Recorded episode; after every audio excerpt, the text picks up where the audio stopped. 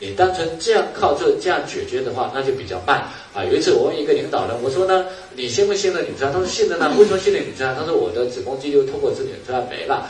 我说那吃多久时间没了？他说我吃了八年的纽崔莱，终于把他子宫肌瘤搞没了。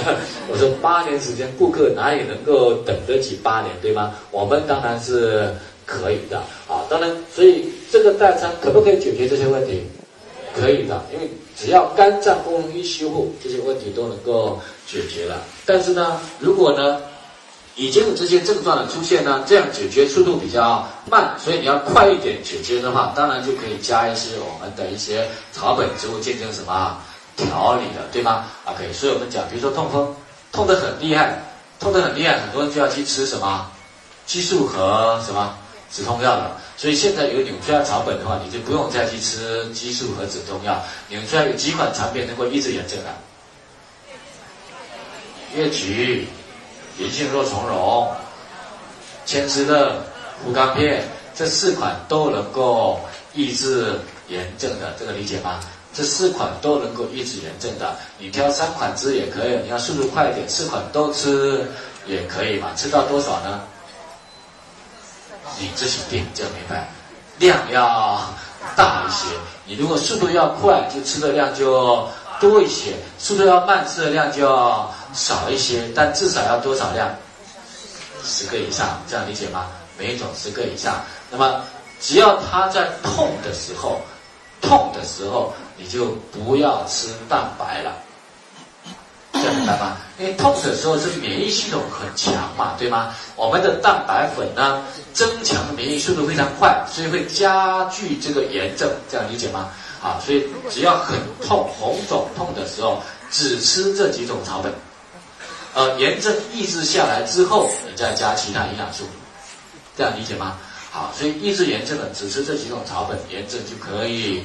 抑制下来，既抑制炎症，又不不会对肝肝呢损伤，又能够增强免疫，这个理解吗？OK，所以这几款草本的抑制啊，有一次我在做那个十二以上的培训，刚好有一个领导也是红的，整个绞盘全部红了。那我说你要快还是慢？他说快。那我说那就四种，每一种一天二十克都吃啊。那一般吃个三天到五天，全部消肿，整个绞盘都变正常的，所以它速度非常的。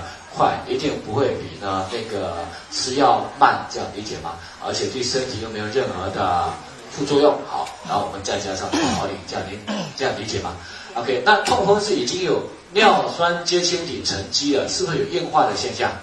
所以我们讲硬化要慢慢的自己代谢掉，需要什么营养素？小麦、胚芽，这样理解吗？需要小麦、胚芽油去把它代谢掉了。那基础营养素我们讲的维生素 B 啊、贝利健啊、西湖参啊，这个都要的，这样理解吗？这样会了吗？我要的是你能够有思路，自己去解决问题啊，不是要来拿一个方案啊，方案没有用，这样理解吗？啊，方案没有用，这个会吗？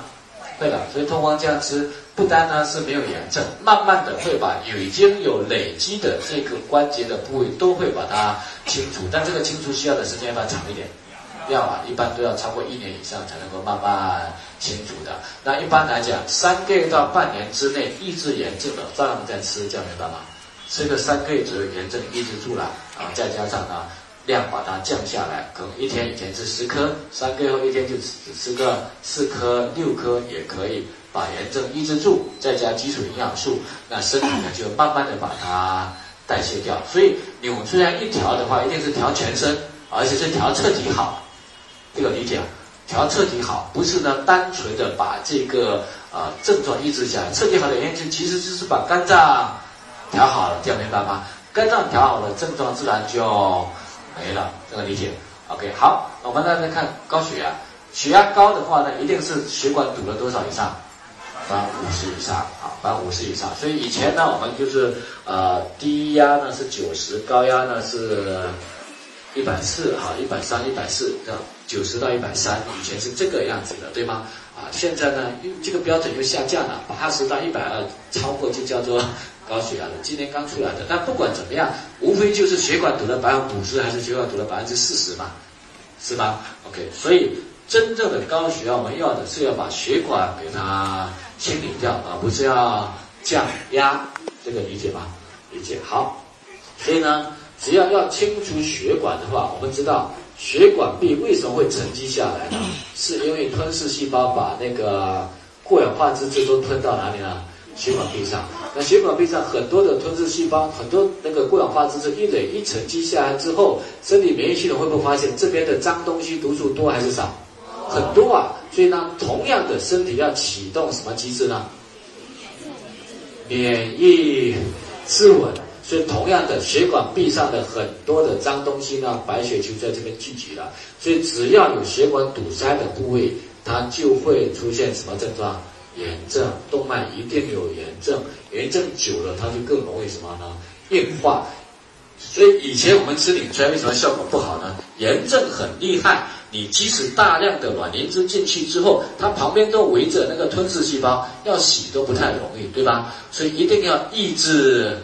炎症啊，抑制血管的炎症，其实不单是抑制于血管炎症，全身炎症是都抑制住了啊。所以抑制炎症要什么东西？草本用什么？草本。